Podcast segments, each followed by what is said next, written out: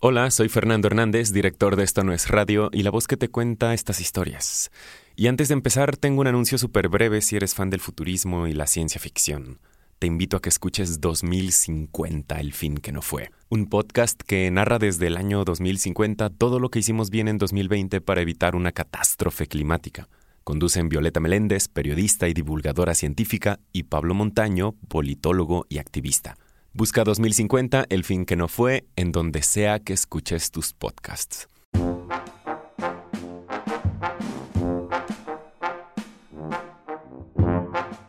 Hay una anécdota de eso, donde decía mi padre, él me la contó de viva voz, decía que había veces en el transcurso de la guerra, los dos, tres años que duró, que le daba flojera regresarse a la guerra. Él venía a su casa y, no, pues dormir a gusto, en cama calientita, ¿sí? Entonces que, ay, y le decía a su mamá, hey, levántate. No, mira que un ratito. No, tú querías ir a la guerra, vas a la guerra. Levántate. Imagínate los calzones de mi abuela para mandar a su hijo a la guerra, solo porque el hijo había dado la palabra. Bienvenidos a Esto No es Radio. Entre 1936 y 1939, España vivió una guerra civil intensa que dividió al país entre republicanos y sublevados. Cuando el bando republicano perdió y el general Francisco Franco llegó al poder, miles de españoles se exiliaron a México para buscar una nueva vida, todos sin saber si algún día volverían. Este episodio se titula Este muerto ya no es mío y cuenta la historia de José María Radal en voz de su hija, Rosalba Radal.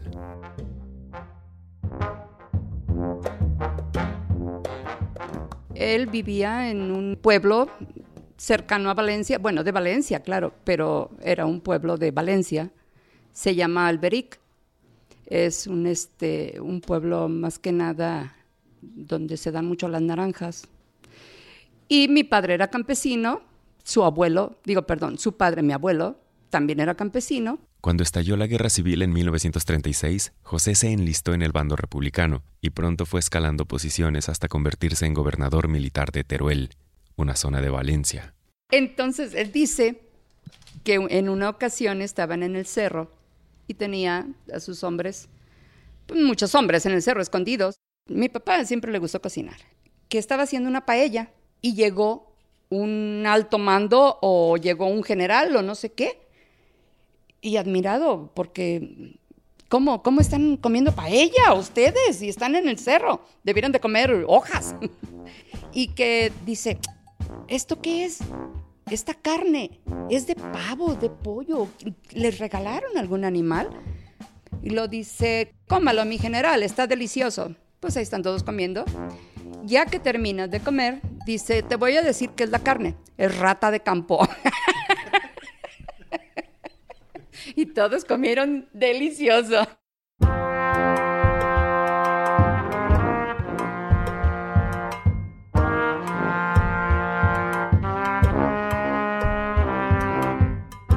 A José Radal le tocó participar en la batalla del Ebro, que fue decisiva para el fin de la guerra civil y que a la postre le dio la victoria a los sublevados liderados por Franco y apoyados por la Alemania nazi y la Italia fascista.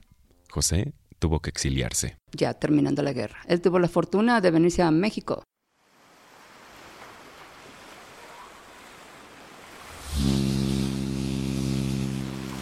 José llegó a Coatzacoalcos, Veracruz, en el buque Sinaía en 1939 y pronto echó raíces en México. En El Salto, Jalisco, se casó con Concepción, una mujer oriunda de esa ciudad al sureste de Guadalajara. Por cuestiones de trabajo fueron cambiando de casa. Vivieron en Guaymas, Torreón, Durango, Apatzingán y Oaxaca. Y conforme nacían sus hijas e hijos, el recuerdo de la guerra se alejaba. Cuando yo era una escuincla de 6, 7 años, él ya era un cincuentón. A él ya no le interesaba la guerra, o por lo menos platicárselo una mocosa, pues no, ¿no? Y a mí tampoco me interesaba. Yo quería que me diera para las paletas y cosas así, ¿no?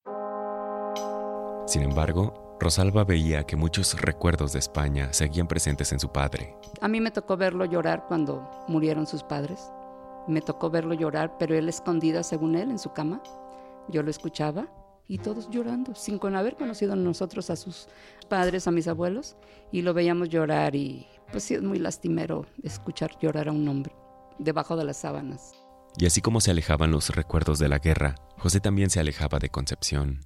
José se dedicaba a administrar ranchos, trabajos que estaban fuera de las ciudades donde se instalaba, y sus ausencias solían prolongarse. Mientras Concepción y sus hijas e hijos vivían en Oaxaca de Juárez, José trabajaba en Puerto Escondido, por ejemplo. Mi papá iba a, Oaxaca, pero pues es como todo, ¿no? Primero vas cada ocho días, después vas cada quince días, después va cada mes y, y, bueno, pues yo creo que doña Conchita se cansó de estar sola y te digo que no era muy pacientita, ¿sí? Y le dijo, oye José, ¿sabes qué? Pues de estar sola aquí, a estar sola en el salto, con mi familia, yo creo que allá, de todos modos te veo cada dos meses, sí puedes ir para allá. Bueno, pues que sí.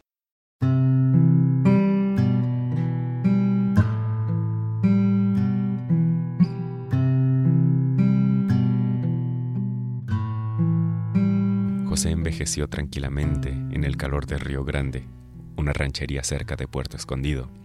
En su rancho tuvo una huerta de mangos, luego donó un terreno para la construcción de un kinder, otro para una secundaria.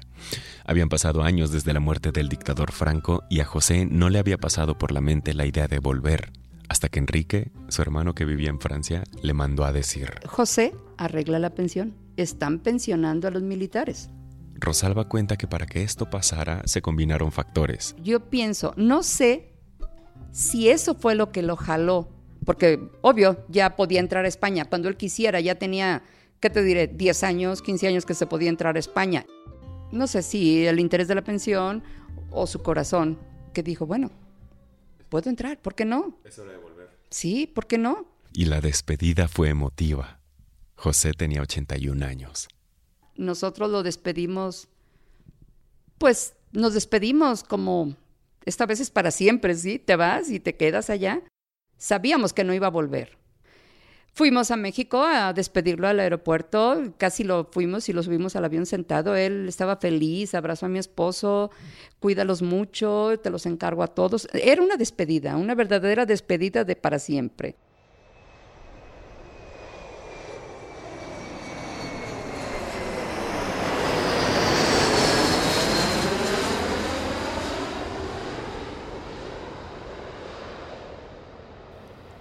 Y así, 50 años después del exilio, José regresaba a Alberic, la ciudad que lo vio nacer, que lo vio luchar y luego irse a dormir y pedir otro ratito de sueño que su madre interrumpía a fuerzas para mandarlo a la guerra de nuevo y que cumpliera con su palabra. Mi padre nunca renunció a ser español, él siempre fue español. El Mercantil Valenciano es el periódico local que consigna su retorno el 26 de octubre de 1990. El reportero Ricardo Cervelo revive un puñado de memorias que José no le contó a sus hijas cuando estaban pequeñas. Apunta su militancia en las juventudes unificadas socialistas y comunistas, comenta sobre su acento mexicano con algunas reminiscencias valencianas, mapea la aventura de José. En la batalla de Cuatro Vientos le dieron en el pecho. Lo hieren de nuevo en Quijorna, luego una vez más en el Valle del Ebro, luego la retirada al norte, la derrota y el exilio que empieza en un campo de concentración en Francia, hasta su llegada al país que abrió sus puertas para muchos como él, México. En pocas palabras, el periódico le informa a la gente de Alberic cuánto ha cambiado José. Pero nadie le informa a José que 50 años son suficientes para que una ciudad se convierta en otra cosa.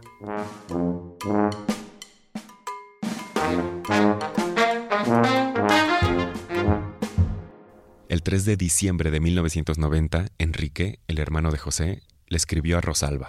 Queridos sobrinos Rosy y toda la familia, me alegra que al recibir de al recibo de esta estén, estéis todos bien de salud, toda la familia. La carta se lee con dificultad, pero se alcanza a entender que Enrique viajó 600 kilómetros desde la ciudad francesa de Perpiñán hasta Alberic, en España, donde estuvo cuatro días y vio muy poco a José cogí el coche, o sea, el carro, por si no entendía yo, ¿sí? Ahora, Rosy, espero que me contestes enseguida si es que ha vuelto a México. Si arregló todas sus cosas, Rosy, contéstame si está en México. Estoy inquieto por si le ha pasado algo. Mi dirección es esta. Bueno, ya me da la dirección. Cuando Rosy recibió esta carta, José ya le había hablado días antes para que lo recogieran en el aeropuerto. ¡Ay, qué sorpresa tan agradable! Sí, yo creí que yo ya no lo iba a encontrar. A, a ver, a volver a ver, si es que yo no iba a España a verlo.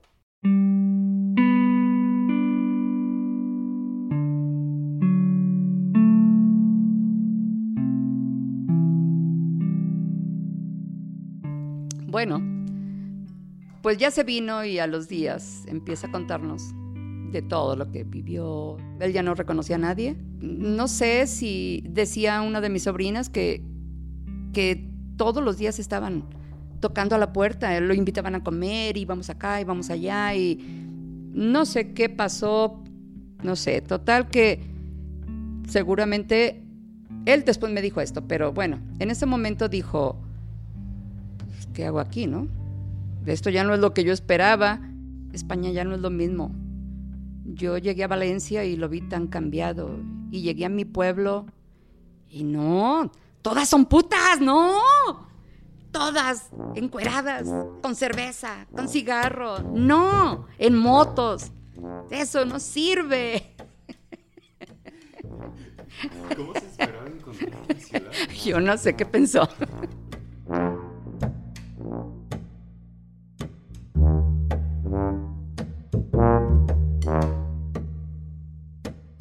Ya en México y con su pensión del gobierno español arreglada, Muchos euros le mandaban. se instaló nuevamente en su rancho en Río Grande.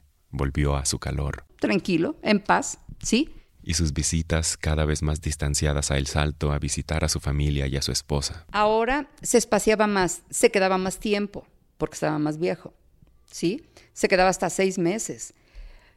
Cuando eh, su último año, pobrecito, él, él me dijo una vez, oye hija, yo ya tengo ahí arreglada la pensión para tu madre, en cuanto yo falte, ya le dije al cónsul de España en Oaxaca, para que le- los documentos que él te pida se los mandas inmediatamente. Cuando mi padre ya, este, diario me decía, ya me voy a quedar, ¿eh? Y ya me voy a quedar, y no es cierto, se iba.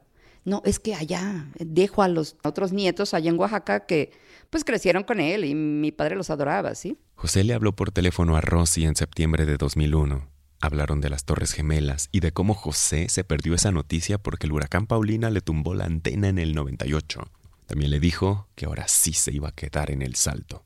Y me dice, hija, me regreso a, a tu casa. Ya tengo los boletos, ya me voy, ahora sí ya me voy a quedar. Le digo, ay papá, sí, ya me voy a poner en paz, ya me voy a quedar ahí en tu casa. Pero esta vez se quedó en Río Grande, Oaxaca. Pues resulta que el 24 de septiembre nos hablan por teléfono que acababa de fallecer. José María Radal Lledó tenía 90 años.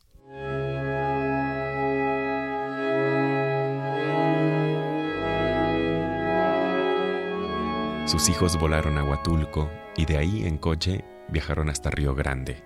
Y lo estaban anunciando en, en el radio, la muerte de mi padre. Y se me hacía tan, tan extraño estar escuchando eso y yo estar ahí en la camioneta viajando. Me pareció irreal, no extraño, no sé. Ahorita que estamos platicando de esto, su muerte, lo curioso es que a mi padre no le gustaban las iglesias y lo llevaron a la iglesia. Se me hacía muy curioso. Resulta que yo, cuando muere, yo le dije a mi esposo, ¿sabes qué? Mi papá no tiene nada que hacer allá en Puerto Escondido, aunque haya sido su lugar. A él le gustó mucho esa tierra y ahí se quedó. Yo quiero traérmelo.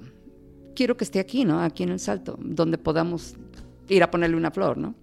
Pues resulta que llegamos y estaba todo tan armado, todo tipo Oaxaca, todo tan exótico. No, no, no, espérame. Era una cosa que acá en Jalisco ni de chiste, ¿eh? Vas y lo metes allá a la funeraria y a ver qué le hacen y ya. Tú ahí nada más le lloras y ya. Pero allá no, ¿eh? Allá llegamos, él en primer lugar estaba tendido en su cama, rodeado de flores, pero era un montón de flores. Y este, y velas, veladoras prendidas que tú dices, oye, si- no está muerto lo van a matar, sí, qué bárbaro. Rosalba había llegado a Río Grande, Oaxaca, para llevárselo a El Salto, Jalisco. Resulta que toda la gente del pueblo, un pueblo costero, caliente, Llegaba con flores, con veladora y con dinero. Ahora déjame decirte, yo no te sé decir en comparación. Eh, me había tocado ver el, mm, un niño que se murió.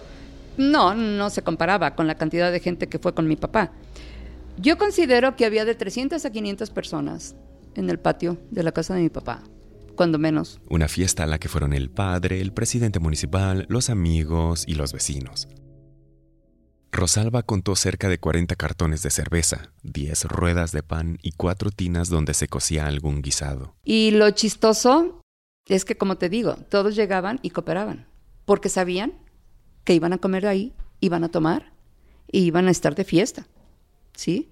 Total, que después de que se acabaron los rezos y no sé qué, todo el mundo con su cerveza, el calor lo ameritaba, a jugar dominó, a velar, pero velar amablemente. ¿Sí? Como si estuvieran entre amigos. Y de hecho así estaban, ¿sí? Y el radio seguía platicando a que lo iban a enterrar. Al día siguiente, a las 11 de la mañana, Rosalba vio cómo una multitud cargaba el ataúd hacia la iglesia. Primero lo sacaron del patio por el cancel, luego lo volvieron a meter, luego lo sacaron de nuevo. Por si el muerto decide quedarse. Pues yo estaba bien atenta, oyendo, viendo todo eso. Y después fuimos a otras casas donde mi padre había vivido, a recoger su alma, creo que era eso, a recoger su alma, a que recorriera sus lugares. Ya después lo meten a misa, la misa es igual que en todos lados. Finalmente lo llevaron al panteón. Por fin.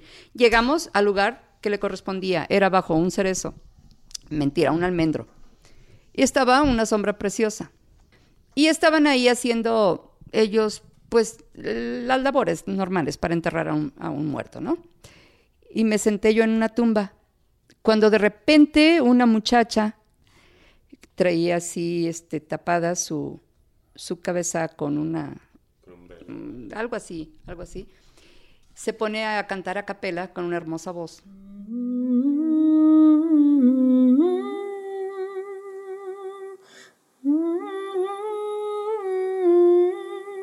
Dios nunca muere.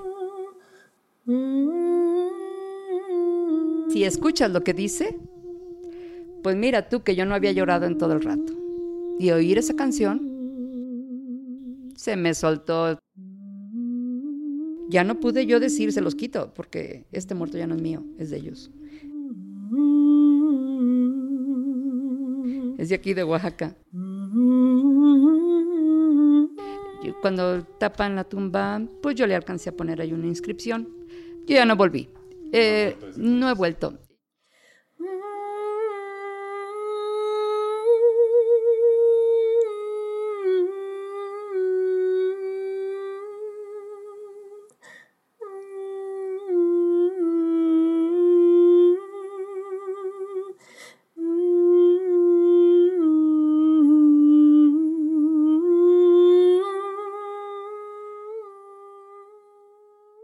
Yo este, le pregunté a mi hermano, a mi hermano Enrique, que me lo quería traer. Ahora que murió mi madre también, dije, bueno, pues que estén aquí, ¿no? Y me dice mi hermano, no hagas eso. Han sacado muertos y están como, como momias. Están conservados. Mejor déjalo ahí. Dice, porque imagínate la impresión que vas a sentir. Ay, sí. Y ahí se acabó la historia. Y el abuelo entonces, cuando yo era niña, me hablaba de España. Así fue, ay, me vas a hacer llorar, ya no. Este episodio se llama Este muerto ya no es mío y fue escrito, producido y editado por mí, Fernando Micro Hernández. Mitzi Pineda es la asistente de producción. Sandra Fernández colaboró con producción adicional. La música utilizada en este episodio es de Blue Dot Sessions. Dios nunca muere es una composición de Macedonio Alcalá interpretada y arreglada especialmente para este episodio por Daniel Radal. Pueden encontrar más de su trabajo en Instagram como arroba Daniel Radal, doble N al inicio y doble L al final. La versión Dios nunca muere que cantó una joven en aquel panteón de Río Grande fue interpretada por Paulina Meraza. Pueden saber más de ella en soundcloud.com diagonal pau-meraza. La ilustración de este episodio es de Manuel Tenedor. Pueden checar más de su trabajo en Instagram en arroba tenedor-m. Recuerden seguirnos en Twitter como arroba esto no es radio, Instagram esto no es radio MX, Facebook esto no es radio oficial. Un servidor tuitea e instagramea como arroba microgdl. Nos escuchamos en el siguiente episodio con más historias en el borde de la realidad y la fantasía. Esto no fue radio, fue un viaje transatlántico.